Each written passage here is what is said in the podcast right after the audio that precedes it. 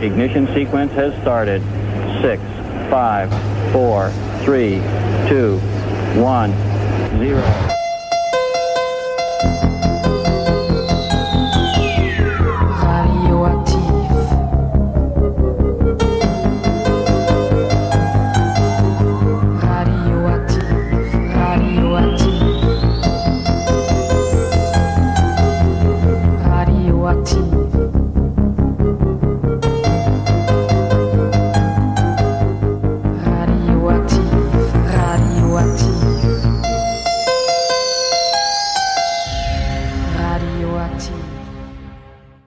Keine Sorge, ihr habt euch nicht verklickt, ihr seid ganz richtig bei eurem Lieblingspodcast Halbwertszeit gelandet.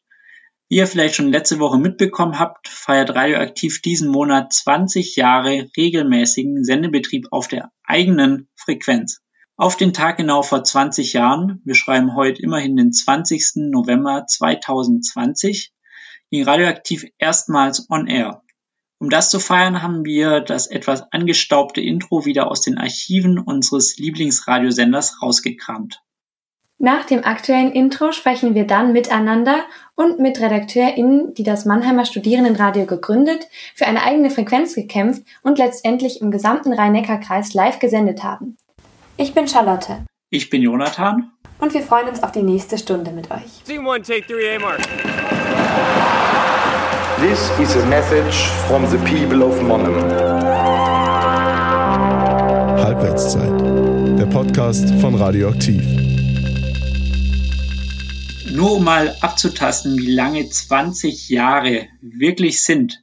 Ich bin seit 2016 bei Radioaktiv und Geburtsjahr 1997. Der erste lose AStA-Arbeitskreis fand sich 1995 zusammen Drei Jahre später wurde dann schon der Trägerverein gegründet. 2000 konnte man dann den regelmäßigen Sendebetrieb auf der eigenen Frequenz 105,4 aufnehmen. Das heißt, als hier in Mannheim Studierende ihr Campusradio aufgebaut haben und mit Minidiskplayern auf Interviews Jagd gemacht haben, war ich noch gar nicht auf der Welt. Hm, bei mir sieht es noch schlechter aus. Ich bin 2002 geboren, also deutlich jünger als radioaktiv. Mini-Displayer kenne ich zum Beispiel auch gar nicht mehr. Ja, so wie ich das verstanden habe, war das so eine Art Zwischending aus Kassette und CD. Das Aussehen und den Speicherplatz quasi von der Compact Disc und die Funktion, die Daten immer neu überschreiben zu können von der Kassette. Ah, interessant. In der letzten Folge haben Levin und Alina ja mit ehemaligen RedakteurInnen über ihre damaligen Erfahrungen beim Radio gesprochen und wie ihnen diese auf dem manchmal langen Weg in die Medienbranche geholfen haben. Da solltet ihr definitiv auch reinhören. Allerdings natürlich erst, nachdem ihr das hier fertig gehört habt. Jonathan, du hast mit einigen Mitgliedern der ersten Stunde gesprochen. Genau, du hattest zu diesem Zeitpunkt ja leider, leider eine Probeklausur und bist so zum Zuhören verdammt. Wir wollen in dieser Folge nicht nur die reine Ereignisgeschichte abfrühstücken, sondern auch ein bisschen dahinter blicken. Die Geschichte ein bisschen über viele Geschichten verschiedener Personen erzählen. Da wurde einiges wieder aus den Tiefen ausgebuddelt.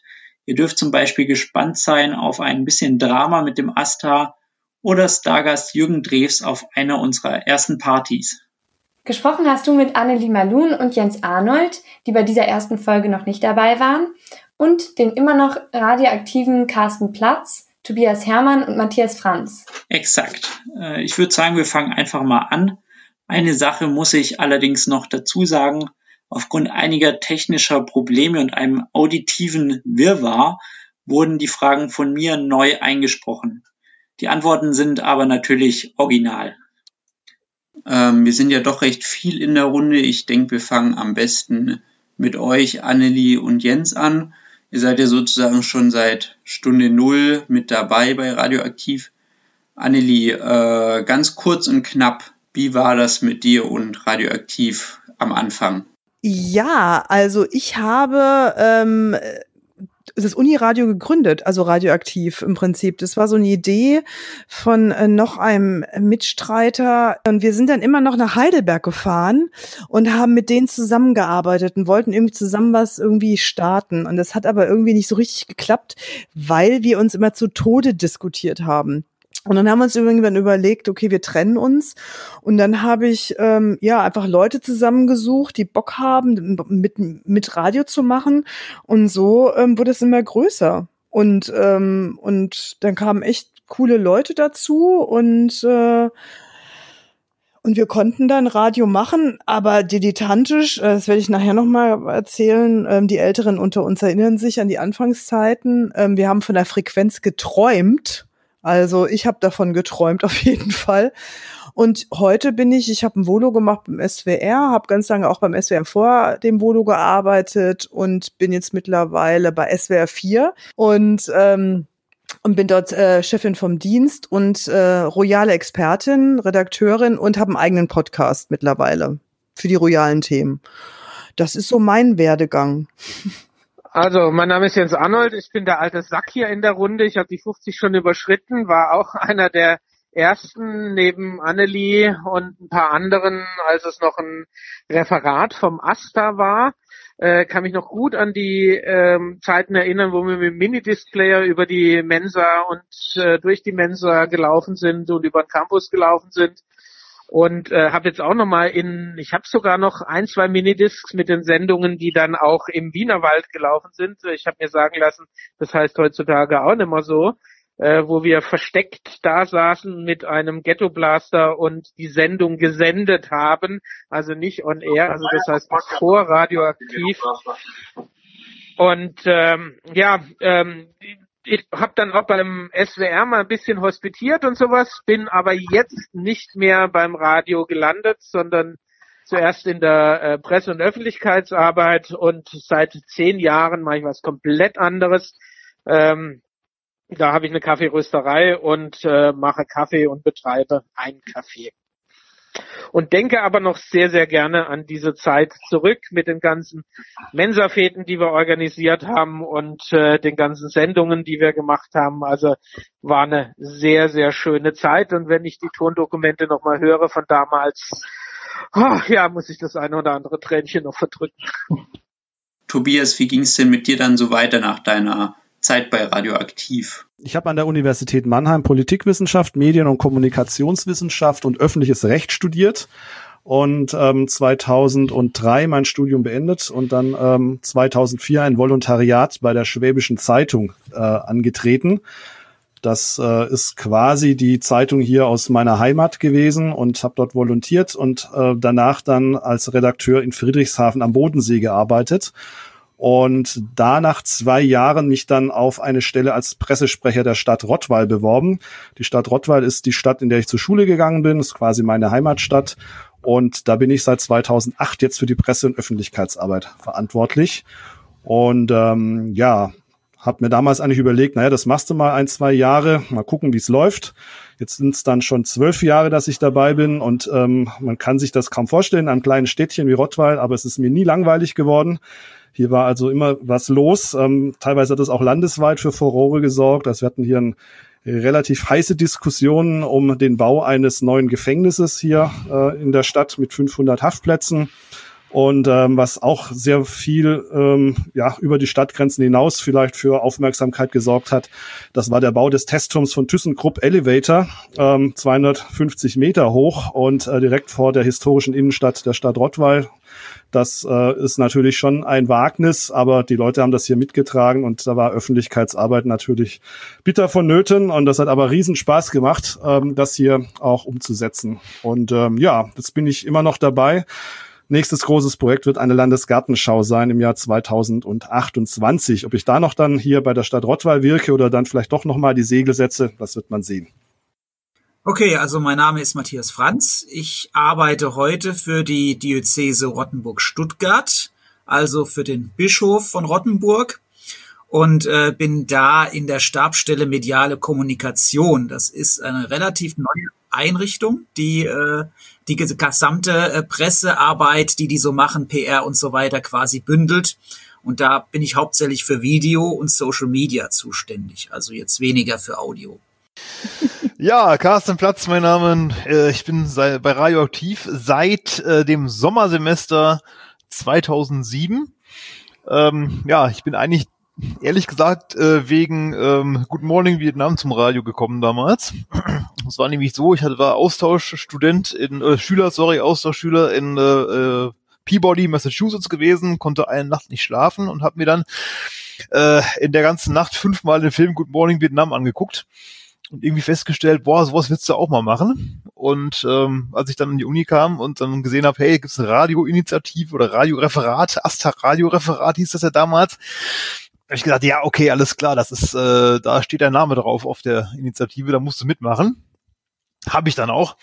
Äh, bin auch immer noch dabei, äh, immer noch radioaktiv. Zusammen mit Tobias äh, machen wir immer noch die Sendung Radio Absurdistan. Äh, Matthias kommt ab und zu immer noch dazu äh, und ja, wir machen immer noch einmal im äh, Monat Radio. Äh, wenn ich kein Radio mache, ähm, dann arbeite ich für eine Firma, die für die äh, für einen großen ähm, deutschen Telekommunikationsdienstleister, der in Bonn ansässig ist, arbeitet und äh, bin da im Prinzip im Bereich äh, Recycling tätig ich habe schon alles Mögliche gemacht in meinem Leben. Ich habe schon mal eine äh, U-Bahn-Bau geplant. Ich war bei der Deutschen Bahn eine Weile. Ich war Unternehmensberater.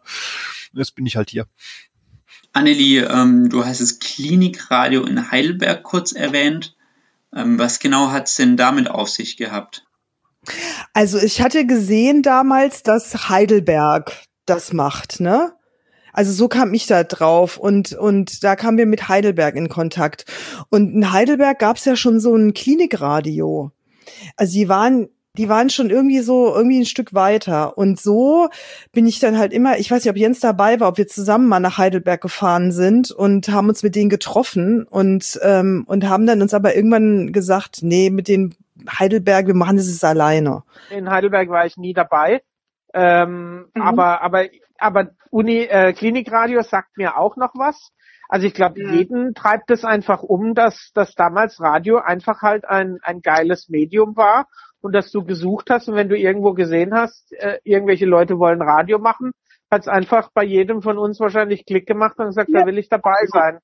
Ähm, und, und eigentlich ist es, also für mich ist es jetzt immer noch so, ähm, Radio ist für mich das Medium und äh, mit meiner äh, äh, Kaffeerösterei bin ich zwar glücklich, aber ähm, also so die, die, die, die heimliche Liebe gilt immer noch äh, dem Radio und ich heul immer noch so ganz klein bisschen hinterher, dass es irgendwie nicht richtig geklappt hat und äh, dass ich es nicht zum Beruf machen konnte. Also ich, ich habe ein paar Ansätze gehabt oder sowas, aber irgendwo ist dann äh, leider nie richtig der Funke übergesprungen und dann hat jemand gesagt, ja, du hast Talent und du kannst es machen und mach das mal.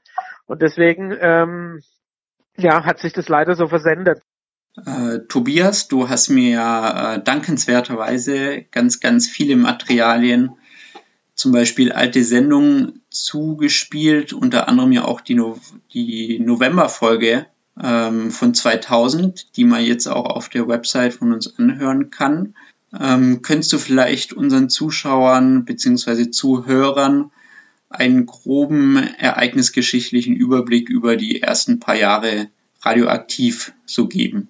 Ich kann es mal kurz so ein bisschen sortieren. Also es war so, dass äh, nach meiner Erinnerung, ich bin 96 äh, zu Radioaktiv gekommen, Wintersemester 96, 97. Und das war das Semester, in dem man zum ersten Mal eine Live, äh, eine, äh, eine äh, vorproduzierte Sendung im sogenannten Wienerwald in der Schlosscafeteria vorgeführt hat. Das war dann äh, so im Januar 1997 im äh, sogenannten Wienerwald, in, dem, in der Schlosskafeteria hat man quasi eine Schneider-Tonanlage aufgestellt und hat das da abgespielt. Genau. Ja, und ja, ich habe immer jemanden gesucht, der mir die Boxen trägt. Das weiß ja, ich noch. Das, kurzer Abriss ähm, und es ist dann so gewesen, das hat man, man hat dann im äh, in diesem Restsemester quasi zwei Sendungen gemacht, wenn ich das noch richtig im Kopf habe und im Sommersemester 97 ging es dann richtig ähm, regelmäßig mit diesen vorproduzierten Sendungen dann auch äh, in den äh, Wienerwald und in die Mensa. Und ähm, auch im Wintersemester ähm, 97, 98 hat man das noch am Anfang so gehandhabt und dann kam der Unistreik und dann kam einiges durcheinander und ähm, Radioaktiv hat dann in diesem Wintersemester angefangen, äh, aus der Not heraus im Grunde genommen, weil man gar nicht mehr im Asta so lange Zeit hatte, um was vorzuproduzieren, weil dort wurde eben der Unistreik betrieben. Ähm, wir haben dann äh, vor Ort eine ähm, ja so eine Art Live-Studio aufgebaut. Ähm, das war im Grunde genommen eine ja eine Beschallungsanlage in der Mensa und man hat dort dann eben live das Radio gemacht und gemerkt, hey, das funktioniert auch und das macht eigentlich viel mehr Spaß. Und ähm, ja, so hat man dann eigentlich äh, eine neue Idee von Radioaktiv entwickelt, wie man auch neu ähm, sich an die Leute äh, wenden kann und äh, auch aktueller ist und schneller ist. Ja, aber da sind wir schon mittendrin in der Geschichte. Also das war dann ähm, 97, 98, wenn ich das richtig äh, zusammenkriege. Also Unistreik war und 97, genau, und dann, 98, genau. Und dann im Sommer Ja. 98 mehr oder weniger äh, muss das gewesen sein, eigentlich um die Zeit rum. Da haben wir dann äh, tatsächlich aus dieser temporär aufgebauten Anlage, die zum Unistreik hatten, haben wir uns eine feste Anlage in die Mensa gesetzt. Äh, Es bestand dann quasi aus so einem, ja, so, so ein Studio mit CD-Playern drin und Mischpult und so weiter und so fort und äh, äh, sechs Boxen, die über die Mensa-Cafeteria verteilt werden. Und Das da war dann Live-Radio dann- gemacht. Genau, das kam dann aber erst im Herbst, äh, im, im Herbst 98 dann ähm, tatsächlich zu tragen. Genau. Und ähm, um da die Voraussetzungen dafür zu schaffen, das hat ja auch Investitionen bedeutet, ähm, hat man dann den Verein gegründet. Und der Verein ist 98 im Sommer, Frühjahr, Sommer gegründet, im April 98.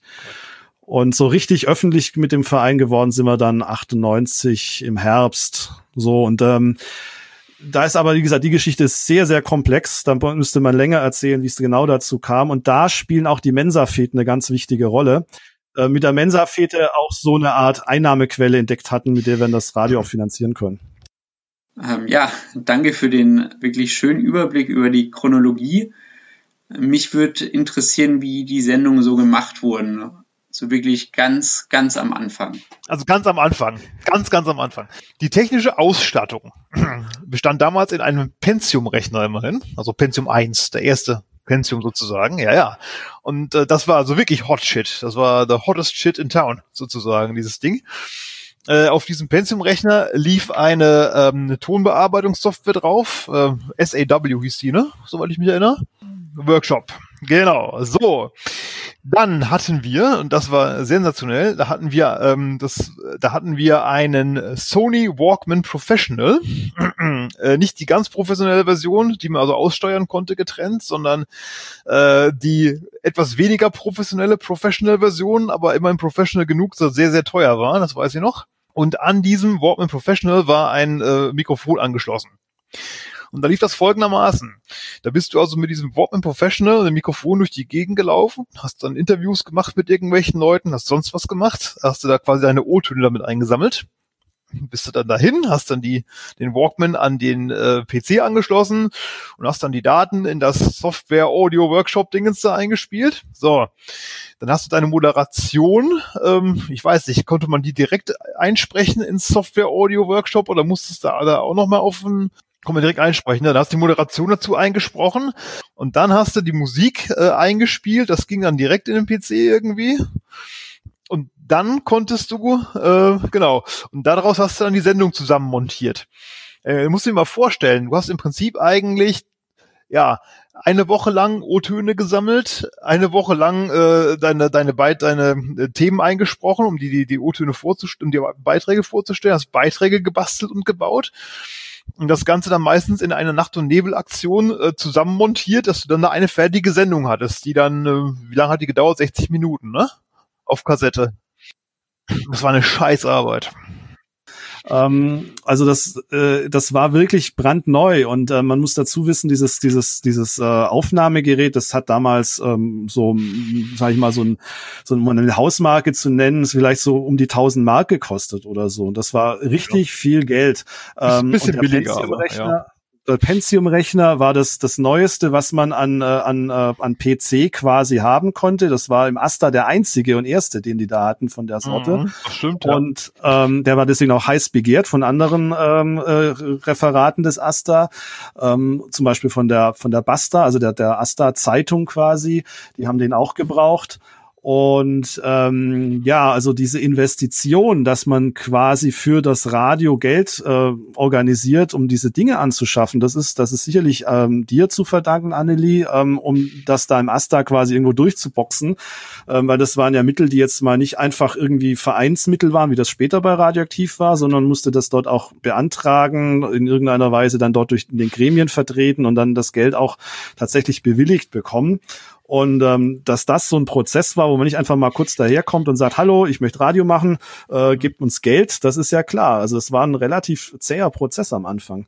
Und ähm, um überhaupt diese Grundvoraussetzungen zu haben, ja. Und was man auch wissen muss einfach, ähm, es war damals so eine, so eine Phase, wo zum ersten Mal überhaupt ähm, man begonnen hat, digital Radio zu machen. Das, das war relativ neu. Also die, die, Sender haben damals teilweise noch mit, mit Tonbändern gearbeitet. Ja, wie ähm, auch. Ähm, und ähm, die Aufnahmegeräte waren kassettenbasiert. Das heißt, man hatte also diese, diese klassischen äh, Audiokassetten drin. Ähm, aber die, die Schnittsoftware teilweise, die basierte teilweise noch auf, auf Bändern. Und man hat dann angefangen, auf eine digitale Technologie umzustellen, vielleicht ein paar Jahre vorher. Aber dass man privat ähm, Audiofiles am Rechner schneiden kann mit einer, ähm, so mit einer heute mit Audacity zum Beispiel, das ist absolut, war undenkbar damals. Das, das war wirklich sehr, sehr neu und das hat eigentlich radioaktiv, da, diese Digitalisierung ja, hat radioaktiv im Grunde genommen erst möglich gemacht, weil mit einer Bandmaschine ähm, das zu produzieren, ähm, allein die Bandmaschine hätte so viel Platz gebraucht, äh, um die in den Aster reinzustellen, dann brauchst du dazu das dazugehörige Mischpult. Die wäre viel ähm, zu teuer gewesen, vor allem erstmal, ja. Unbezahlbar. Ja. Nee. ja, egal. So, Jetzt haben wir also die Sendung fertig, ne? Es muss der Kuhmist ja aufs Dach, beziehungsweise die Sendung zu den Studenten kommen. So. Ja, ja, aber Moment, wir haben ja noch die Musik ausgesucht, ne? Hab ich schon gesagt. Das habe ich, hab ich ja vorhin egal. gesagt. Und da war da die Gregor Friedel und der war ja von Anfang an mit dabei. Stimmt, und, ja. ähm, und der ist ja jetzt, äh, hatte ich vorhin gesagt, der ist ja jetzt bei SWR 3 der Musikchef, der Gregor. Und ähm, ja, und ähm, und ich habe immer noch ein bisschen Kontakt mit ihm, so intern immer wieder. Und ähm, der hat das echt immer mit, mit ganz viel auch Werf gemacht, aber leider war er dann im Studium fertig und ist dann weg ins Volo zum, ja, damals glaube ich SWF hat er, glaube ich, Volo gemacht, genau, damals noch. Nicht STR, SWF, genau. Aber auch mit den Geldern, ne, das war auch so. Also das, das war echt so ätzend immer, also die sich zu vertreten und warum wollen wir denn bitte Radio machen und was ist denn das überhaupt? Wir waren da irgendwie so ein bisschen so wie Außerirdische, ja, die so irgendwie versuchen, irgendwas zu machen, was irgendwie keinen Mensch interessiert. Das war echt krass. Und irgendwann waren wir zusammen beim Rektor. Ah, Carmen kann mit dabei. Ja, ihr habt die Frauen vorgeschickt zum Rektor. Ja, also ähm, wir mussten ihm dann sagen, wieso wir Radio machen, weil es gab ja immer wieder Struppel in der Mensa und auch im Wienerwald, warum wir jetzt eine Stunde lang die Leute beschallen. Weil ja viele da auch gehockt haben, die wollten sich unterhalten oder wollten lernen und wir haben einfach unsere Boxen aufgestellt oder in der Mensa die, die Lautsprecher aufgedreht und haben gesagt, so und jetzt hört ihr mal Radio, egal. Und ähm, also da musstest du echt immer so auch manchmal, die haben irgendwie gedacht, ihr habt's nicht mehr alle. Den Scheiß wollen wir nicht hören, wirklich. Ja. Ähm, das hört sich ja doch relativ chaotisch an. Mit was für einem Gerät habt ihr denn das Ganze überhaupt abgespielt? War das ein, ich sage mal, über, überdimensionaler Ghetto-Blaster oder wie sah das so aus? Richtig, also es war so eine Kompaktanlage. Nee, es war eine Kompaktanlage, genau, mit zwei Boxen. Und dieses Teil war echt schwer. Und wir mussten das dann über, über die Straße tragen, weil Ast, das, der Asta war doch auf der anderen, ich weiß nicht, wo der heute ist, der war da auf der anderen Straßenseite. Und ich weiß noch, dass ich aber mit der Kassette, da damals war der, war der, der die Kantine gemacht hat, äh, oder die Mensa, den Typ habe ich so belabert, dass wir diese Kassette da immer einstecken durften, einmal die Woche. Und der war dann irgendwann, ja, der war dann am Ende immer ganz zahm dann, am, aber ähm, trotzdem, also aber dieses Rüberschleppen, wie gesagt, ich habe dann immer jemanden gesucht, der mir das Zeug rüberträgt. Also wie gesagt, die Geschichte, die Geschichte, die ich angefangen habe, so Sendung ist, äh, das können wir jetzt einfach weiter erzählen eben, ne? Also du hast die Sendung produziert gehabt, du hast das Tape fertig gehabt, war alles soweit klar. So. Dann hieß es im Prinzip, okay, wer hat Boxendienst, beziehungsweise wer hat Abspieldienst im äh, Dingens, äh, im, im Wienerwald, also in dieser Cafeteria. So, und die armen Säcke, die das zu tun hatten, das waren meistens zwei Leute. Der eine hat die Anlage geschleppt, der andere hat die Boxen geschleppt. So, dann stell dir folgendes vor. Du latschst da rein in diese Cafeteria, die sitzt voll mit Leuten. Alle am Quatschen, alle am Reden, manche am Lesen, manche am Lernen, alle denken an nichts Böses. So. Da kommen da so zwei Schlaffis reingelatscht, ja. Der eine trägt die Boxen, der andere das Ding, denkt nicht, was passiert denn jetzt wohl? Dann setzen sie sich da vorne hin, stöpst das ganze Ding an, drehen die Anlage auf und stecken das Tape rein. So, und lassen das Ding laufen. Dann dauerte das meistens eine halbe Minute, bis der erste Typ da stand und gefragt hat, ob es mal leiser machen könnte. Wir gesagt haben, nein, können wir nicht leiser machen. Wir haben hier zwei Wochen an dieser Sendung produziert und wir machen die mit Sicherheit nicht leiser, weil das sollt jetzt gefälligst hören. Das war unsere Arbeit, die wir gemacht haben. Ist uns egal, ob ihr das wollt oder nicht. Nein, das läuft jetzt hier.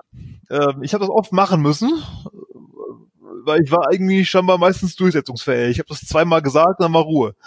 Aber trotzdem, das war natürlich schon so eine Zwangsbeglückung, das muss man sagen. Ja, das, aber wir haben ja dann immer diese Flyer dann verteilt, die ich ja jetzt auch gefunden habe, ne? Ich, mir ist es letzte Woche eingefallen, dachte mir, ich hab die noch irgendwo. Auf der anderen Seite sind irgendwie Back- und Kochrezept drauf. Die habe ich irgendwann noch. Es gibt, das ist echt, das ist kein Witz. Und und am besten war dieses eine, ich habe das in Jonathan geschickt, ne? Also auch diese Schrift, die wir ausgewählt haben, das erste war radioaktiv. Der neue Campusfunk hat für euch eine neue Sendung zusammengestellt. Auch geil getextet. Aber gut. Ihr hört Musik, Beiträge, Satire und News. Ihr könnt sie vorerst leider nur im Wienerwald hören. Wahrscheinlich haben alle gedacht, scheiße. Und zwar am Dienstag, 18. Februar um 14.30 Uhr. Für dieses Semester ist dies die letzte Sendung. Aber ab dem nächsten Semester könnt ihr alle zwei Wochen Neues von uns hören. Und ihr könnt bei uns mitmachen. Das war das eine. Und das andere, endlich ist es soweit. Der das ultimative Uniradio geht auf Sendung. Das war die, der allererste Flyer. Ich sag's euch, den habe ich hier. Und ihr seid dabei am Montag, 13.05. um 10 Uhr. Wir haben leider das Jahr vergessen. Um 15 Uhr. Chance verpasst, kein Problem. Am Mittwoch, am 15.05. um 10 Uhr und 15 Uhr nochmal. Wir haben also quasi die volle Dröhnung gegeben. Okay, ähm, jetzt sind wir soweit. Die Anlage ist quasi aufgebaut. Die Leute hören äh, wohl oder übel zu. Äh, was waren denn damals so von euch die allgemeinen Themen? Hat da jeder so seinen eigenen Klamauk gemacht oder wie sah das aus? Ja, also Radioaktiv hat aber auch durchaus auch ernste Themen gehabt. Also äh, ich habe mir auch eine Sendung nochmal angehört, um äh, meine Erinnerung ein bisschen aufzufrischen. Und ähm, da hat Jens ähm, ein Interview gemacht mit einem Aussteiger aus Scientology und der hatte an der Uni Mannheim einen Vortrag gehalten und der Vortrag wurde dann äh, stand auf der Kippe, weil es eine Bombendrohung gab. Also das war eine richtig ähm, richtig krasse Nummer eigentlich. Und äh, Jens hat das dann aufgegriffen und hat dann äh, sowohl mit den Veranstaltern von Artis Liberales gesprochen, eine Initiative, die so ein Veranstaltungsprogramm, glaube ich, auf die Beine gestellt hat, und auch mit dem äh, Ex-Scientologen Telefoninterview. Ähm, hört sich recht professionell an, also wenn man sich das heute nochmal anhört. Und dann gab's mal eine, eine Sexmesse im ähm, Eisstadion. Das haben wir nämlich, haben wir darüber nämlich einen Beitrag gemacht und da haben wir die, ah, wie hieß sie noch, die Alexandra einsprechen lassen. Äh, und die hat im Prinzip einfach, äh, die hat den Beitrag begonnen mit den Worten Sex, Sex, Sex. Darum geht es im nächsten Beitrag. So, und das werde ich mein Leben nicht, ver ich mein Leben nicht vergessen das war das erste Mal, dass ich eine Sendung abgespielt habe, auf einmal herrschte Ruhe im Saal. Also, was passiert jetzt, ja? Und wir waren ja damals im Asta-Referat. Und das war natürlich ein Skandal, ne? dass wir da über sowas, das ist ja frauenfeindlich und Hachollerott und sowieso und überhaupt, die, die haben uns in Luft zerrissen beinahe. Ja, ja, ja, gut. Also ähm, das war mein erster Beitrag. Ich war erst am Tag davor zu Radioaktiv gekommen und äh, habe mich dann im Grunde dann gleich gemeldet, als es hieß, äh, ja, wir wollen was über die Sechsmesse. Ich, ich, ich hätte mich für jeden Beitrag gemeldet. Ich war einfach heiß darauf, irgendeinen Beitrag zu machen.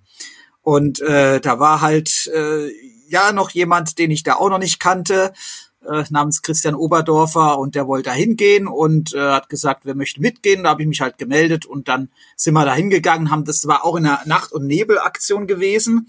Ähm, nach der Messe weil die, die nächste Sendung stand auch schon an. Das, äh, der Redaktionsschluss äh, hing uns quasi schon im Nacken und äh, da haben wir eine Nacht durchmachen müssen mit viel Kaffee, der dann in diese Sechsmesse reingeflossen ist sozusagen.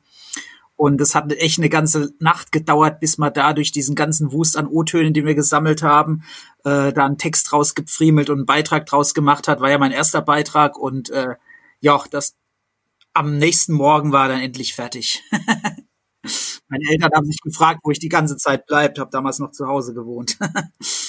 als ein Satz noch zu der ganzen Geschichte. Ähm, wir sind dahin als Journalisten, ja, und haben das auch im Grunde genommen seriös berichtet. Und ähm, im Asta hat man das trotzdem nicht verstanden, warum wir da überhaupt hingegangen sind.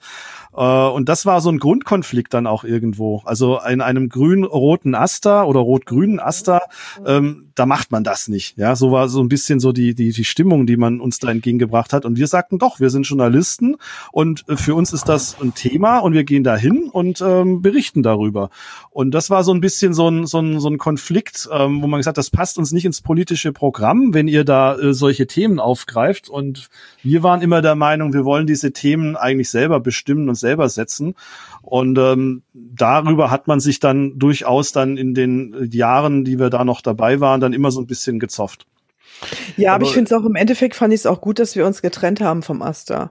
Ja, weil wir, Thema, weil ja. wir echt so total immer so, das war immer so mit Handbremse, ne? Fand ja, ich dann auch. Also auch, wie ich ja schon gesagt habe, das fing ja schon bei dem, bei unserer Namensgebung an. Wie radioaktiv, das kann man nicht machen. Atom und, und, und Atompolitik und, und Atomkraft und so weiter. Das war ja, das war ja schon so. Also ich meine, da diese Diskussionen, also heutzutage, dass ich das irgendwie durchgestanden habe, diese ganzen Diskussionen. Ich glaube, da heute würde ich, glaube ich, äh, würde ich sagen, tschüss, macht alles alleine.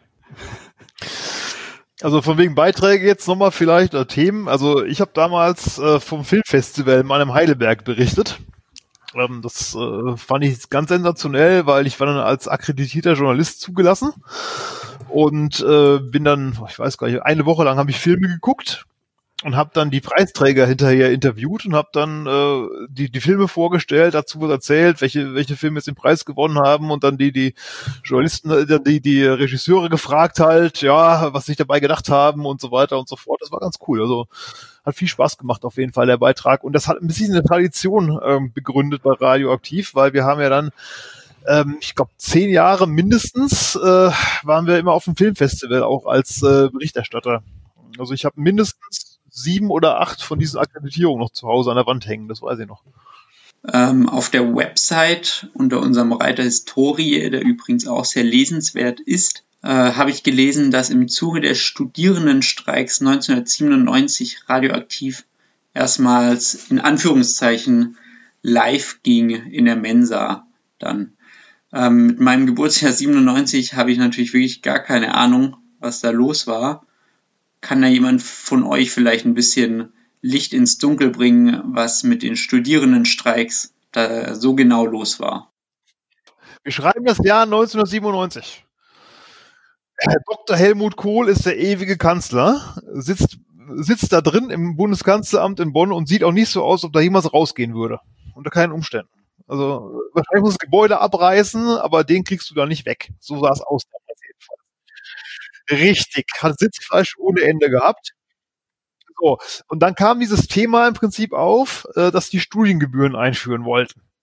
Deswegen wurde von, von dann an der, fand man an der Uni dann auch Graffiti, äh, wo drauf stand, Langzeitstudis holt's der Teufel zum Beispiel. und ähnliche Dinge. So, also war revolutionäre Stimmung eigentlich in ganz Bavü. Ähm, und das war dann, dann war das ja folgendermaßen äh, im Endeffekt. Äh, da hatte irgendwie einer eine Bühne aufgebaut und hat dann da demonstrationsmäßig da hier so die, die, die, die eine Rede gehalten. Und hinterher hat einer Musik abgespielt. Und hat wieder eine Rede gehalten und wieder eine Musik abgespielt. Und äh, ich weiß noch, wir standen da in der Nähe rum. Ich glaube, es war sogar der Tobias, ich glaube, es war der Thorsten Kissel, der im Endeffekt nachher den zündenden Gedanken hat. Er gesagt, ey, guck mal, was der hier macht, ja. Musik abspielen und Rede halten. Das können wir doch auch. Ähm, lass uns doch mal irgendwie was überlegen, ob wir nicht selber so auf die Art und Weise vielleicht auch Radio machen könnten. Ne? Und so kam er das dann nachher mit dem Veranstalt, mit dem Unistreikradio, was wir dann da in der Mensa aufgezogen haben. Und ähm, dieses Unistreikradio haben wir auch gleichzeitig dazu genutzt, äh, um die erste Mensa-Fete quasi zu promoten. Und das war eigentlich ein Brainchild, wenn ich es verstanden habe, von dem Alois Schmitzer, der damals Leiter der Speisebetriebe war, der immer schon gesagt hat, boah, ich würde gerne mal eine Party machen bei mir in der Mensa. Und wir haben dann gesagt, okay, wir machen das. Alois Schwitzer war vor allem jemand, ähm, der hatte, der hatte immer mit neidischen Augen, ja, äh, Richtung ähm, Schneckenhof geguckt ja. und äh, in die Katakomben. Da lief nämlich ja. immer die Partys. Und er hat sich überlegt, Mensch, wenn das in meiner Mensa wäre, dann könnte ich da so eine Art Kofinanzierung hinbekommen. Ja, ähm, die Erhöhung der Spe der Mensa, äh, also die, die Erhöhung, was wir da berichtet haben, ne, also das Mensa-Essen wird teurer, das hatte ja einen Hintergrund. Also die ganze Stimmung damals war so ähm, in den End 90ern, das war wirtschaftlich auch eine nicht, da lief es erstmal eine Zeit lang nicht mehr so gut. Ähm, man, man hat dann angefangen äh, zu überlegen, wie kann man die Bildung refinanzieren. Ähm, man hat dann auch angefangen, okay, die Mensa-Preise werden teurer. Also man hat quasi, die waren ja subventioniert, man hat also die Subventionen runtergenommen. Ähm, es ging alles dann Richtung Agenda 2010, ne, mehr Eigenverantwortung und ähm, hieß aber auch, das Studieren wird irgendwie teurer oder vielleicht sogar tatsächlich mit Semestergebühren belegt. Und ähm, das war so die Diskussion. Und der Schmitzer hat in dieser ganzen, äh, sage ich mal, in dieser ganzen Großwetterlage für sich erkannt, ich muss für meine Mensa eine neue Einnahmequelle erschließen. Siehe da, Studentenpartys wäre eine Möglichkeit und hat dann natürlich erstmal mit den Leuten gesprochen, die er kannte, die da immer schon mal kamen und so hat sich das dann eigentlich ganz gut zusammen, äh, äh hat das ganz gut erstmal zusammengepasst. Ähm, äh, wir haben übrigens die Mensa Mania nicht nur über die äh, über diese über dieses Live-Radio promotet, sondern auch über den Mensa Mania Film. Ne? Darüber müsste man vielleicht auch was erzählen, weil dieser Film der äh, hat da ja oder ist da ja eingeschlagen äh, wie eine Bombe. Also der Film war eine der Film war echt was ganz, äh, was, was ganz Entscheidendes. Ähm, um was ging's denn dann in dem Film?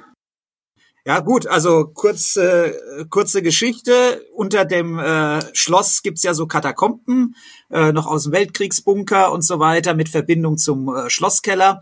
Und äh, da haben wir das Ganze gedreht und da spielt auch die Geschichte. Die drei Leute äh, versuchen auf die Party zu kommen, auf die Mensa-Party. Ähm, irren da irgendwie durch die Katakomben durch und finden da irgendwie so einen so einen, äh, so einen Aufgang. Sie hören mordsmäßig viel Lärm und denken, ah, hier muss es doch sein. Und dann äh, öffnen sie die Klappe nach oben und landen mitten auf der Eisfläche der äh, Mannheimer Adler, die damals noch im Eisstadion gespielt haben. Ja, also vielleicht sollen wir noch mal anders sagen. Ne? Die drei Leute, die wollten eigentlich Karten kaufen haben aber keine Karten mehr gekriegt, weil die Fete war ja so dermaßen populär. Es wollten ja alle auf die Mensa-Fete, ja, war ja super. Und ähm, deswegen haben die keine Karten mehr gekriegt und weil sie keine Karten mehr gekriegt haben, haben sie sich einen Tunnel gegraben, mehr oder weniger, und wollten halt dann versuchen, sich von unten in die Mensa reinzugraben. Das hat aber halt nicht geklappt, sind im Eisstadion gelandet. So war die Geschichte. So war die Geschichte, genau. Und ähm, das war extrem gut erzählt und auch filmisch äh, wirklich gut umgesetzt. Also äh, und das war Satire. Das war, das war als Satire gemeint. Auch so ein bisschen selbstironisch, weil wir dachten, naja, wenn wir Glück haben, dann kommen da vielleicht 100 oder 200 Leute. Ähm, aber es hm, lief eigentlich, äh, die Leute haben das echt geglaubt. Ne? Ja, der, der Witz war ja dadurch, dass das sowieso äh, Uni-Streikwoche war und eh keine Vorlesungen normal liefen, hatten wir auch die Möglichkeit, vor den Vorlesungen zum Teil den Film abzuspielen. Das weiß ich noch, das werde ich mein Leben nicht vergessen. Ähm, da saß ich in der äh, VWL-Vorlesung, Mikroökonomie, äh, im A3, also im großen Hörsaal. Rappel, Knall, Bums voll, weil das äh, war ja so, da die ganzen, die, die BWLer-Vorlesungen waren immer voll. Und dann sagte noch der, der sagte der, der, der Professor, ja, äh, wir fangen heute mal ein bisschen anders an, nicht, nicht wie sonst. Und dann hat der, der Kollege, der Andreas Thömel, der den Film da gemacht hat, hat dann da die Kamera da an den Beamer angeschlossen und hat dann den Film äh, über die, äh, über den großen Vorlesungsbeamer quasi dann da in, in den, äh, in diesen Audimax reingeschossen, ja, und alle haben sich totgelacht. Das war unglaublich. Also vergesst ich mein Leben nicht. Das hat natürlich eine Promotion dann ergeben im Endeffekt und dann das dann hast du massenweise Leute gehabt, die vor allem diese Karten kaufen wollten. Die war ausverkauft binnen weniger weniger Tage, ne? Ja. Und die Fete, wie lief die dann so? Auf den Bildern, die ich gesehen habe, sah es ja nach sage ich mal, voller Hütte aus. Das, das hatte natürlich schon, also ich meine, ähm, mit dem Film zusammen und jetzt hier, wir, wir, es geht, da geht was in dieser Mensa. Ähm, die Mensa war davor, also niemand konnte sich mhm. in Rotterdam konnte sich da vorstellen, dass, dass, dass man da ja. eine coole Party feiern kann. Das war ein relativ trister Bunker. Ja. Ähm, aber vielleicht gerade deswegen, ja. Also war mal was Neues, war was anderes und da sind alle hingerannt. Ja, vor allen ähm, Dingen diese, diese Party war ja dann auch, als es draußen kalt war, ne? Weil die ganzen Partys waren ja beim Schneckenhof ja. und, und da konnte man halt auch eine Party feiern drin und es war relativ cool. Also war cool ja. und war relativ und vor allem warm. viele Leute reinbringen. Ja, genau. war ja kein Platz in den ja. Katakomben waren mehrere hundert Leute und ja. dann war das war das vorbei und das war das Vorteil der Mensa ja. und das hat auch dadurch, dass es dann so voll war, dass natürlich sofort, ja, denn da alle, die da nicht dabei waren, haben es dann bereut, dass sie da nicht dabei waren. Also die zweite Fete hat dann genauso nochmal funktioniert und das wurde dann so eine ganze Zeit lang zum Selbstläufer. besser sogar. Irgendwann war es echt so, du hast Vorverkauf, Mensa, also Mensa Mania war, war genauso bescheuert, verrückt irgendwann mal wie Norweger Fete eigentlich, ja, also ja, ja. das war so. Äh, ja. die, die zweite, dritte Auflage da, da hast du innerhalb von einer Stunde waren die Karten weg. Ja, und die Leute haben sich, da, da war eine Riesenschlange. Ähm, äh, beim bei der Kartenverkauf war, war das war das krasseste eigentlich, was ich bei Radioaktiv vielleicht je erlebt habe. Also die haben sich fast um die Karten geprügelt. Also man, man ja und ähm, also äh, da, da war klar, ab und da da und da beginnt der Vorverkauf und dann standen die Leute schon mit einer langen Schlange ähm, von der Vorverkaufstheke weg bis äh, bis raus aus der Mensa. Und ähm, also wir waren, wir haben sind unserer Linie treu geblieben. Wir haben das trotzdem mit viel Humor gemacht. Wir haben irgendwann mal ähm, die Beastie Boys gespielt. You gotta fight for your right to party und haben dabei Karten verkauft. Mm, das klingt ja wirklich alles sehr interessant. Was ich mich jetzt frage natürlich, warum gibt's die Mensa Mania gar nicht mehr. Das ging eigentlich mit dem Sendebetrieb dann eigentlich dann äh, dem Ende entgegen. Einfach deswegen, weil der, die, die Vorbereitung dieser Mensa-Partys, das war so ein, da hast du ein Semester versenkt, wenn es dumm lief. Ja, also das war richtig aufwendig. Und ähm, in dem Moment, wo wir on air gegangen sind und uns dann tatsächlich unserer Hauptleidenschaft, dem Radiomachen, gewidmet haben, hat man noch eine Zeit lang versucht, diese Partys nebenher laufen zu lassen und irgendwann äh, hat das auch hat man einfach nicht mehr die Manpower zusammengekriegt und auch nicht mehr die Leute, die unbedingt Bock drauf hatten, da nochmal eine Riesenparty zu machen. Das war die eine Seite und die andere Seite war, wie bei jedem Hype, irgendwann ist er ein bisschen vorbei. Ähm, die Mensa-Leitung hat dann entschieden, noch weitere Mensa-Partys zu veranstalten. Und das hat uns ein bisschen das, ja, das Genick gebrochen, würde ich nicht sagen, aber es war dann einfach nicht mehr das Besondere. Es gab dann mehrere Mensa-Partys. Richtig, das war weg. Genau, das ja. war weg. Wir hatten eine Weile das Monopol auf die Mensa-Feten, weil wir die einzige waren, sozusagen, die der Mensa-Feten machen konnten.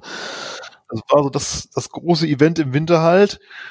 Aber dann gab es halt immer mehr Mensa-Feten, da gab es die BWLer Mensa-Fete und solche Nummern, da kamen natürlich auch von ja. vornherein gleich massenweise Leute, Asta hat welche gemacht, da gab es sogar kommerzielle Mensa-Feten, die mit der Uni gar nichts zu tun hatten.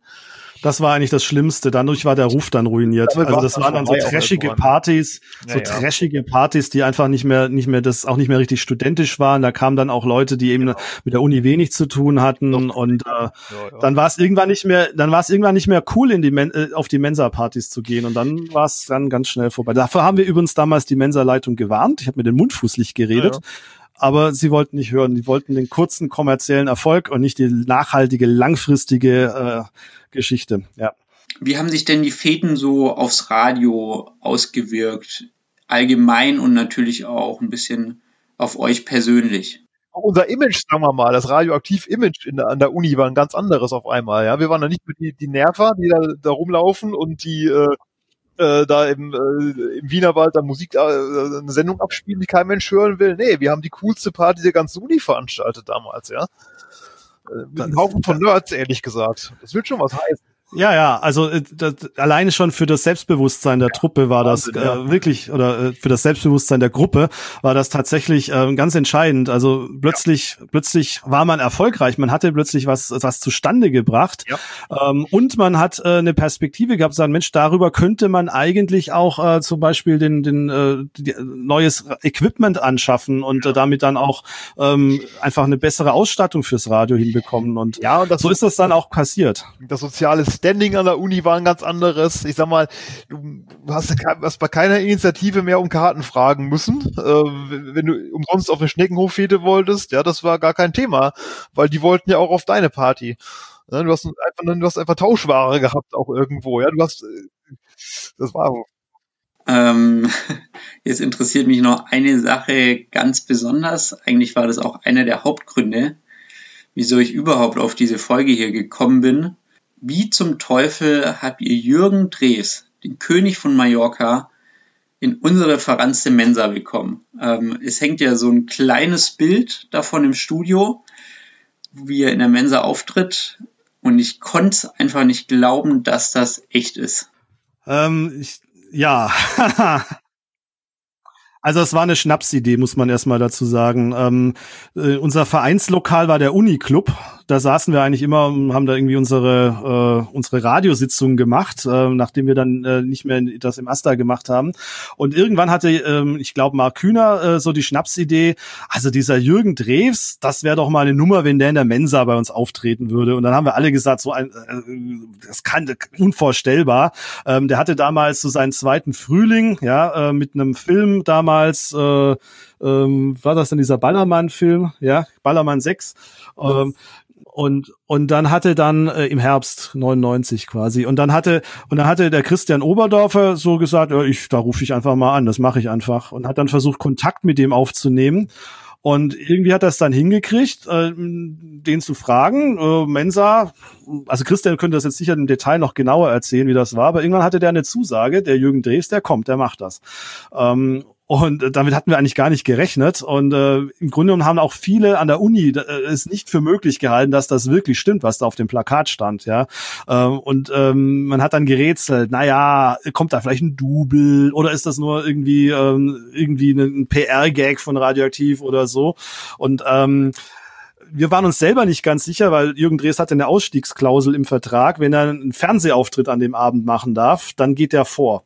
Ähm, und dann kommt er dann, er kommt dann, aber er kommt dann nicht an dem Tag, sondern kommt dann einfach ein paar Wochen später. Nur das hat nicht funktioniert, weil wir nur an diesem Tag diese Party hatten, natürlich, ja. Und damit wäre alles gefloppt und wir waren uns selber nicht ganz sicher, ob der nicht irgendwann äh, irgendwie sagt, hey, uh, sorry, aber ich bin jetzt gerade im ZDF oder so und äh, es uh, geht nicht und so. Aber er kam dann wirklich und er stand dann wirklich da und äh, der Saal, der, der explodierte förmlich, als der Dresdner auf die Bühne ist. Und ähm, das Krasse war, wir dachten, na ja, okay, das ist Studenten, ne? also Jürgen Drees, Schlagerstar, vielleicht ein Bett im Kornfeld, das kennt man. Und die, der hatte noch mehr Titel, die weiß ich noch nicht mehr, aber die haben die alle mitsingen können. Und die sind da abgegangen. Ähm, das war also es war, war war war unglaublich. Also war wirklich war wirklich äh, absolut absolut das Thema am Campus auch in dieser in diesem Semester, ähm, wobei das ein bisschen ambivalent war. Ne? Also es gab viele, die die fanden das total krass, dass Jürgen Drews da war. Jeder hat da erzählt, jeder, der an dieser Zeit in Mannheim studiert hat und das erlebt hat, erzählt das heute noch als Highlight von seinem Studium. Das war das ähm, Sog einer ganzen Generation. Ja. Ja, ja, ja, ja, ja, ja, ja. Es gab aber auch Leute, die gesagt haben, ich bin an einer Universität, ja, um einen höheren Bildungsabschluss zu erwerben. Und ähm, wir haben ja hier auch einen Ruf zu verlieren. Und ähm, die fanden das nicht so witzig. Die, für ja. die war das wirklich eigentlich ein Affront, ja, zu sagen, wir setzen in eine Universität in Deutschland, ja, Jürgen Drews mitten rein und feiern da so eine Halligalli-Ballermann-Party. Ähm, das war schon für manche Leute auch schwer erträglich. Und ähm, Übrigens auch die nachfolgende Generation, die nach mir dann bei Radioaktiv angefangen hat, die haben gesagt, also Jürgen Dresden der Mensa, also mh, hm, das war schon ein bisschen pfui. Und also heute würden wir das ja so mh, hm, nicht mehr machen. Ein Satz vielleicht noch final zu der ganzen Geschichte. Warum haben wir das gemacht? Warum hat uns das so geholfen? Wir hatten dann ein Wahnsinn-Standing danach nach dieser Party. Ja, also die haben es fertig gebracht, diesen Drehstar hinzu äh, in die Mensa zu bekommen. Es, es war es war Campusgespräch über Wochen. Ähm, das hat uns unglaublich nochmal den Rücken gestärkt für das, was dann danach kommen sollte mit der Lizenz, äh, äh mit der Bewerbung um die Frequenz und so weiter. Du hast die Frequenz schon angesprochen, Tobias. Zuerst gab es ja aber meines Wissens eine ganze Zeit lang einen Slot für Radioaktiv beim Bürgerradio Querfunk in Karlsruhe. Carsten, du warst da ja federführend, so viel ich mitbekommen habe. Was war das so ein, für ein Gefühl, das erste Mal wirklich on air zu sein? Ich sag's dir ganz ehrlich, ähm, ich glaube, wenn ich die Möglichkeit nicht gehabt hätte, ich selber, sagen wir mal, jetzt Querfunk zu machen, auch noch, hätte ich mir vielleicht überlegt, ob ich mit Radioaktiv noch, noch, noch weitermachen will.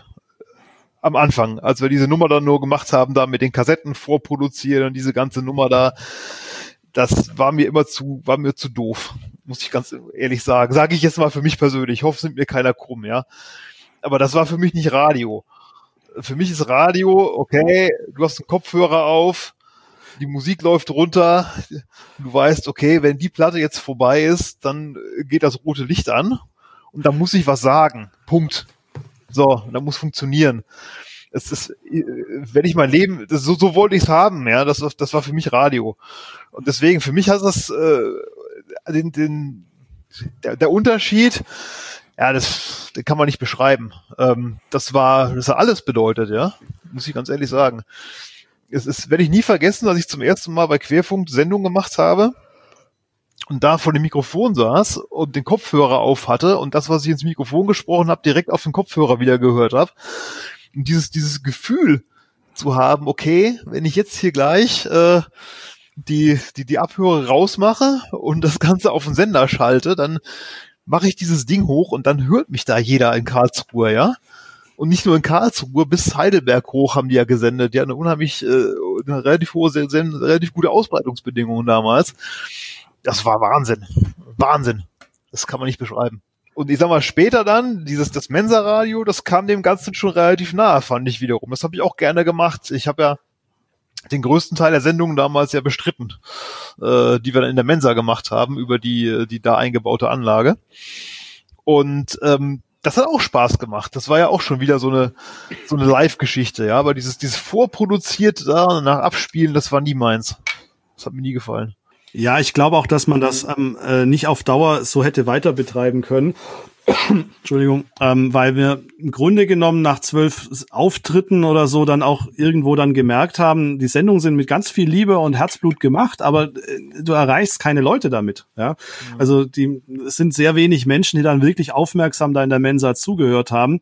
Und ähm, der zweite, das sagen wir, der zweite Schritt war dann das Live-Radio in der Mensa, wo du auch interagieren konntest. Ja. Da konntest du Musikwünsche erfüllen. Ja. Da konntest du auch mal gucken, wie reagieren die Menschen, wenn du was sagst. Konntest darauf auch äh, also das ist sogar im Grunde genommen nochmal eine ganz andere Sache, wie wenn man dann wieder im Studio ist, weil da kriegst du ja auch dieses ganz direkte Feedback in dieser Form nicht. Klar, du kannst Call-ins machen, aber du kannst nicht in die Augen der Menschen gucken, wie sie reagieren. Das war schon äh, eine ganz spezielle Art, Radio zu du machen. Du ja. direkt sehen, du hast einen Song gespielt und hast gesehen, okay, wie die Leute reagieren darauf. Ja, das war schon, das war richtig cool, ja.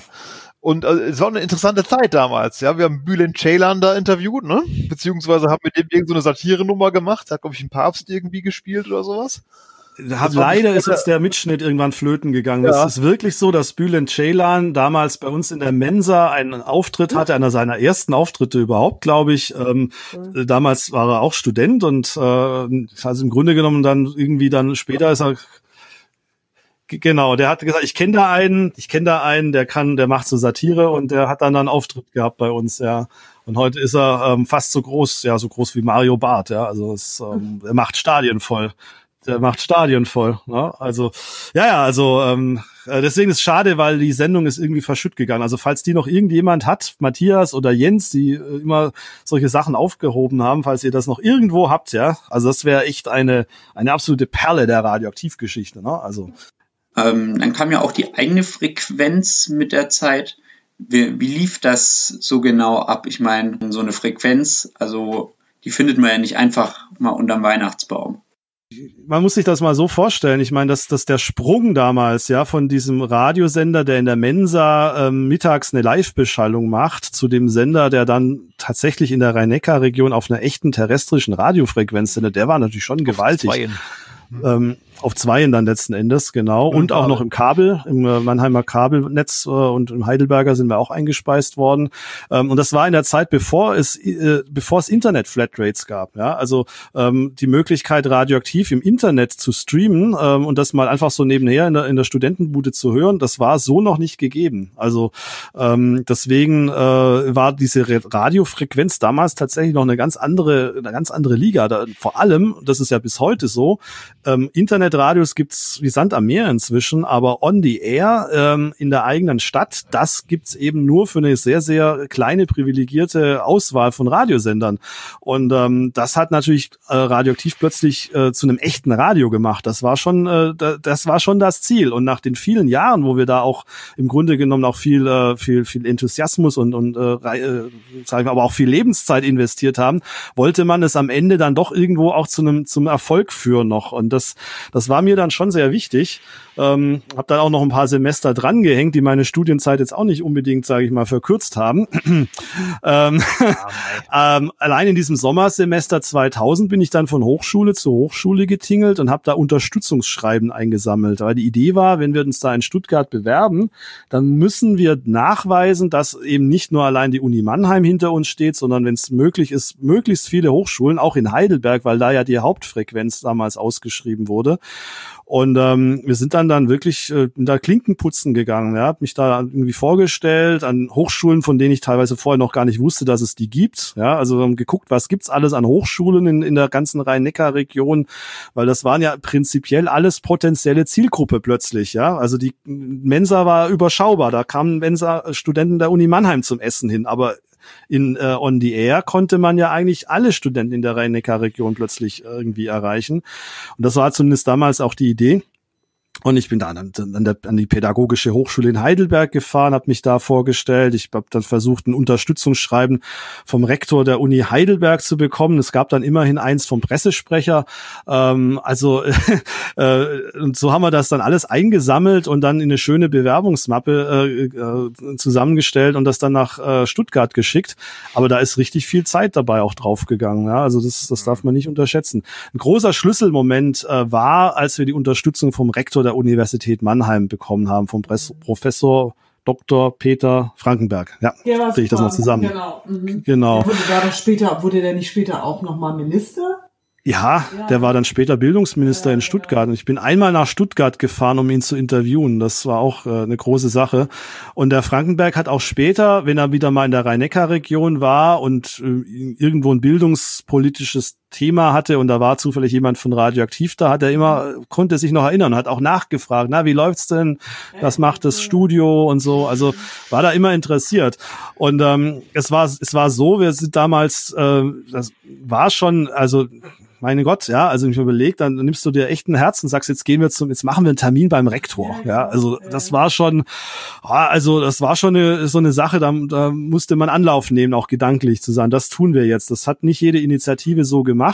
Ähm, und wir waren da sicherlich ein bisschen auch als, als, als Radioleute, du lernst das dann relativ schnell bei Radio das ist das Mikro, jetzt geh raus, rede mit den Leuten, interview Leute, an die du dich sonst auch nicht rantrauen würdest, ja, irgendwelche Stars, irgendwelche bekannten Menschen, da hast du ja ein bisschen so eine Vor, so ein bisschen Training, ja, also traust du dich das vielleicht auch äh, dann eher mal dann zum Rektor zu gehen. Und, und trotzdem war das was Besonderes. Und ähm, wir haben dann gedacht, also wir versuchen den einfach davon zu überzeugen, dass wir in Mannheim ein Campusradio brauchen. Und ähm, äh, hatten da aber gedacht, na ja, also mit viel Glück sagt er nicht nein, ja. Und haben uns dann halt Gedanken gemacht, was könnte ihn überzeugen. Und unsere Idee war, also Frankenberg war als Bildungspolitiker sehr stark an den USA orientiert, hat er dann auch ähm, Studiengebühren. Ähm, das ist ein bisschen das Paradoxon an der ganzen Sache. Die hat er politisch vertreten und gefordert. Mhm. Ähm, für viele Asta-Leute war der Mann ein rotes Tuch. Äh, wir haben das versucht auszuklammern und haben uns gesagt, naja, also wenn du schon hier eine äh, Amerikanisierung des deutschen Bildungswesens möchtest, dann brauchst du auch ein Campusradio, weil in den USA hat jede Universität ein eigenes Campusradio für viele Studenten wäre das ein No-Go gewesen, mit dem Professor Dr. Frankenberg in dem Moment, äh, sage ich mal, gemeinsame Sache zu machen, wo er doch eigentlich uns mit Studiengebühren drangsalieren wollte. Ähm, wir haben das viel pragmatischer gesehen und gesagt, er ist nun mal Rektor dieser Universität und wir brauchen seine Unterstützung. Und wir überlegen mal, wo wir gewissermaßen, eine, eine sage ich mal, eine, wo wir wo wir gemeinsame Interessen haben. Und äh, tatsächlich sind wir da eine offene Tür eingerannt der war, glaube ich, auch mal ganz froh, dass mal Studenten kamen, die, die nicht gleich kontra waren, sondern ähm, erstmal positiv da reinkamen und gesagt haben, Mensch, ähm, Campusradio, wäre das was? Und dann hat er gesagt, relativ schnell gesagt, jawohl, das unterstützen wir. Und hat dann auch seinen Pressesprecher angewiesen, uns da ein Stück weit zu unterstützen. Und der ähm, Achim Fischer, heute Pressesprecher äh, der Stadt Heidelberg, ist mhm. damals auch mit uns nach Stuttgart gefahren ähm, zu einem der ersten Gespräche, die wir in der Landesanstalt für Kommunikation hatten, um eben auch äh, uns Rückendeckung zu geben. Das ist keine Selbstverständlichkeit gewesen mit so einer, ähm, sage ich mal, eher so eine Chaotentruppe, wie, wie wir das vielleicht aus Sicht eines, eines seriösen Rektorats dann doch irgendwo waren. Ähm, denen diese Rückendeckung zu geben, diesen jungen Leuten den Rücken zu stärken und zu sagen, da ist Potenzial drin, ich glaube an diese Leute, ich unterstütze die. Das ist schon eine, eine, große Sache gewesen und das hat uns auch sehr geholfen dann in Stuttgart. Ja. Aber gut, der Erfolg hat ihm auch recht gegeben im Prinzip und äh, das ist ja nichts, wofür man sich heute schämen muss. Genau, und aber das ausführlichste und, und, und wichtigste Unterstützungsschreiben war eben vom Rektorat der Universität Mannheim. Ich habe das, das wahrscheinlich sogar noch irgendwo. Und ähm, das äh, trägt auch, wie gesagt, dann die Unterschrift eben des damaligen Rektors und späteren äh, Wissenschaftsministers von Baden-Württemberg. Ähm, das hat uns schon sehr geholfen damals. Und diese, diese, ja, sage ich mal, diese Unterstützung zu bekommen, das, das, das hat war so, so ein Jahr lang Beziehungs- und Lobbyarbeit irgendwo. Und ähm, das hat dann schon äh, Türen geöffnet, die wir dann auch brauchten, um das dann hinzukriegen. Weil man darf einfach nicht vergessen, ähm, wir haben Radioaktiv ist einer der ganz wenigen Radiosender, die tatsächlich komplett von Studenten äh, getragen werden. Also meistens ist die Universität Lizenznehmer oder ähm, ein gemeinsamer Verein ähm, und ähm, häufig sind dann die Studierenden eben die Programmmacher. Aber bei Radioaktiv ist das so, dass der Sender von den Studierenden als Verein getragen wird. Und das ist tatsächlich, soweit ich das überschauen kann, in Deutschland sehr, sehr selten. Ähm, ihr hattet euch einige Sendekonzepte überlegt, die ihr dann eben auch in der ersten Folge vorstellt. Ähm, da waren zum Beispiel dabei der Campuswecker, den es ja immer noch gibt, jeden Wochentag von 9 bis 12 mittlerweile. Äh, dann noch Insomnia, da wolltet ihr Themenabende so ein bisschen veranstalten, ein bestimmtes Thema über ein, zwei Stunden lang abhandeln. Dann gab es noch Mahlzeit als Mittagssendung von Radioaktiv die Lokalmagazine, sage ich jetzt mal Highlife und Radium. Dann, was ich noch relativ interessant fand, äh, die Sendung Forschung im Gespräch, wo ihr ähm, verschiedene Forschungsthemen und Wissenschaftlerinnen äh, einladen wolltet. Und dann gab es noch einen offenen Sendeplatz für Radioaktivhörer. Was ich dann auch noch sehr interessant fand, äh, war Campus Aktuell wo ihr sozusagen die ganze Hochschulregion, was immerhin 14 Hochschulen sind, versorgen wolltet. War das dann doch ein bisschen überambitioniert oder wie hat sich das dann so im weiteren Verlauf entwickelt, sage ich mal? Da gab es auch ein hochtrabendes Konzept, also jetzt beispielsweise Forschung im Gespräch hast du angesprochen. Ähm, das war so, dass wir die, so wie es ursprünglich geplant haben, vielleicht so zwei, drei, vier Sendungen gehabt von, von diesem Format. Ansonsten äh, weiß ich nicht, wie wir das sonst den Sendeplatz gefüllt haben. Auch der offene Sendeplatz war selten äh, belegt, der blieb meistens offen. Äh, ja, Mahlzeit dagegen hat tatsächlich jede Woche einmal stattgefunden und äh, meistens waren Mahlzeit und Campus aktuell sozusagen so eher so Zweitverwerter-Sendungen, das heißt Sendung, äh, Beiträge, die bei Radium liefen und ähm, bei High Life liefen die haben wir da halt dann auch nochmal wiederholt und selten kamen da neue Beiträge dazu. Also es, es war schon ambitionierter äh, gedacht, als es dann am Ende bei rauskam, würde ich jetzt sagen. Und ja, also mehrere Be Beiträge liefen manchmal fünfmal im Campuswecker, dann nochmal bei Mahlzeit, dann nochmal bei Radium oder High Life und dann nochmal äh, in Campus aktuell. Also ähm, ja, das war, da haben wir uns auch mehr vorgenommen, als wir am Ende äh, letzten Endes machen konnten. Ähm, also man muss sich das so vorstellen. Wir haben da im Sommersemester 2000 irgendwann den, äh, den, den Antrag gestellt für die Landesanstalt für Kommunikation. Ja? Und wir hatten dann überlegt, ähm, das ist ein bisschen natürlich auch eine Verhandlungssache. Ja? Also du, wenn du 40 Stunden möchtest, dann musst du mindestens 80 beantragen. Ja? So ungefähr war die Gedenkweise. Äh, damit wir dann uns auch ein bisschen runterhandeln lassen können. Weil wenn man mit dem einsteigt, was man am Ende haben will, dann hast du ja schon verloren. Also haben wir ähm, angefangen, den Sendeplan uns zu überlegen wie das sein könnte, mit einer Morningschiene und mit einer Abendshow und äh, mit einer weiteren, äh, mit einem, sagen wir, einen Tag, den Donnerstag, wo wir quasi durchsenden wollten von morgens bis abends und äh, mit einem Son mit einem zusätzlichen Programmfenster noch am Wochenende. Ähm, und das haben wir dann beantragt. Das wollten wir oder mussten wir natürlich auch pro äh, Stunde Sendekonzepte vorlegen. Und wir haben da wirklich mal ein paar Tage lang dann im Akkord Sendekonzepte geschrieben, ja, was wir uns so vorstellen konnten und was auch konzeptionell irgendwie so in die Gesamt, äh, in die Gesamtidee radioaktiv gepasst hat. Das heißt, diese Sendungen wurden teilweise wirklich in, in so mehreren äh, sage ich mal, mehreren langen Nächten oder von Matthias und mir und Mark ein Stück weit da in den Rechner getippt und äh, ja, äh, und das haben wir dann eingereicht. Und ähm, einige dieser Sendungen haben dann tatsächlich das Licht der Welt erblickt, ja, andere weniger. Ähm, und äh, manche dieser Sendungen gibt's bis heute. Also Radium zum Beispiel mh, oder ähm, dann die Sendung äh, Campus Wecker, das hat man sich damals halt ausgedacht und, äh, und beantragt. Äh, und äh, die haben dann tatsächlich über viele Jahre funktioniert. Äh, andere Sendungen waren dann eher so Kopfgeburten wie Forschung im Gespräch. Das war so die Idee, dass wir immer einen Professor in die Sendung einladen und dann da so ein, sage ich mal, für allgemeines Publikum, also eine Forschungsthematik aufgreifen. Das hat sich dann leider nicht wirklich äh, durchgesetzt. Ähm, das Spannende ist einfach zu sehen, dass manche dieser Kopfgeburten, die wir da hatten äh, in der Lizenzierungsphase, tatsächlich am Ende zu echten Sendungen wurden, die dann teilweise über, über Jahre äh, dann auch äh, gelaufen sind bei Radioaktiv. Ähm, ähm, manche sind auch deutlich später erst dazu gekommen. Also auf eine auf Sport sind wir gar nicht gekommen. Das das hatten wir glaube ich gar nicht im äh, in, in dieser in dieser äh, in diesem äh, Lizenzantrag drin. Ähm, und tatsächlich hat das, äh, wenn überhaupt, dann war das Campus-Sport, ja, also irgendwie Sport an der Uni.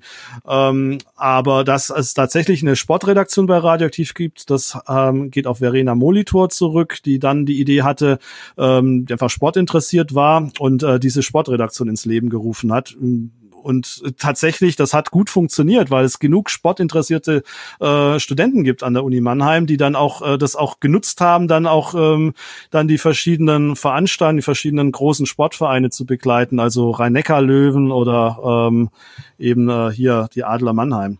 Ähm, die erste Folge wurde dann gesendet. Ich habe sie mir schon angehört. Ähm, ihr könnt sie natürlich auch gern auf der Website hören. Die Folge hat wie unsere Podcast-Folge hier ein viel zu langes Intro eigentlich. Ganze 40 Sekunden bringen das auf die Uhr. Wie, wie kam das? das geht ja noch weiter. Das kommt dann erstmal, glaube ich, drei Minuten lang Virtual Emotions. Ähm, das ist schon so ein bisschen Kirmes-Techno. Nee, ähm, nee, nee, nee, nee, das ist kein Kirmes-Techno. Kirmes-Techno okay. ist anders. Okay, also auf jeden Fall also es ist, ähm, man muss dazu, man muss einfach dazu wissen, in der Zeit hat dann Marc nochmal die Pegel getestet, geschaut, ob wir überhaupt wirklich zu hören sind, ähm, noch ähm, verschiedene technische Einstellungen vorgenommen. Und danach haben wir dann, ähm, wenn ich mich noch richtig erinnere, dann Radioaktivität von Kraftwerk gespielt. Ein Song, der für uns natürlich eine ganz besondere Bedeutung hat, einfach weil aus dieser Melodie heraus das Jingle ähm, produziert wurde. Und ähm, dieses Jingle, das wir da am Anfang gespielt haben, das tatsächlich, wie Jonathan richtig erkannt hat, eigentlich viel zu lang ist, äh, aber für uns einfach so eine gewisse, wie soll ich sagen, so eine gewisse identitätsstiftende Bedeutung hatte. Und deswegen ist das da auch nochmal gespielt worden. Es ist dann später äh, für den Sendebetrieb nur noch in einer Kurzfassung verwendet worden, eine Zeit lang, und dann später ganz verschwunden. Also ich finde das, ich muss ganz ehrlich sagen, äh, das ist, äh, war ein sensationelles Jingle. Ne? Also ich kann mich noch erinnern, als dann irgendwie ähm, da dieser dieser Info-Initiativentag da im, äh, ach Gott, in den Katakomben war, glaube ich, soweit ich mich erinnere, wo der Radioaktiv ja auch einen Stand hatte 19, 1997, äh, wo ich dann da vorbeigelaufen bin und dann haben die das Ding da laufen lassen, dachte ich so, boah, das klingt aber echt genial. Und äh, ich fand das immer noch sensationell. Also bleibe ich auch dabei. Das ist ähm, die, die 40 Minuten, 40 Sekunden kann man sich ruhig auch mal Zeit nehmen, ja. Das ist ja kein Problem. Es hat eine, hat eine unglaubliche Präsenz, dieses Jingle. Ja, ich, ich krieg da immer noch Gänsehaut, ähm, weil äh, das lief halt auch in dem Moment immer, wenn es losging damals, ja, und ähm, es hat auch dazu geführt, bei den äh, Sendungen, die wir ja dann äh, von der Kassette aus weg äh, in, äh, in, in der Mensa vorgespielt haben, um erstmal die Aufmerksamkeit äh, äh zu erzeugen was mich jetzt noch interessieren wird, von wo aus ihr dann überhaupt gesendet habt. Ich weiß nämlich, dass wir das Studio, was wir jetzt haben, was ja auch recht groß ist, bei weitem noch nicht die ganze Zeit da war.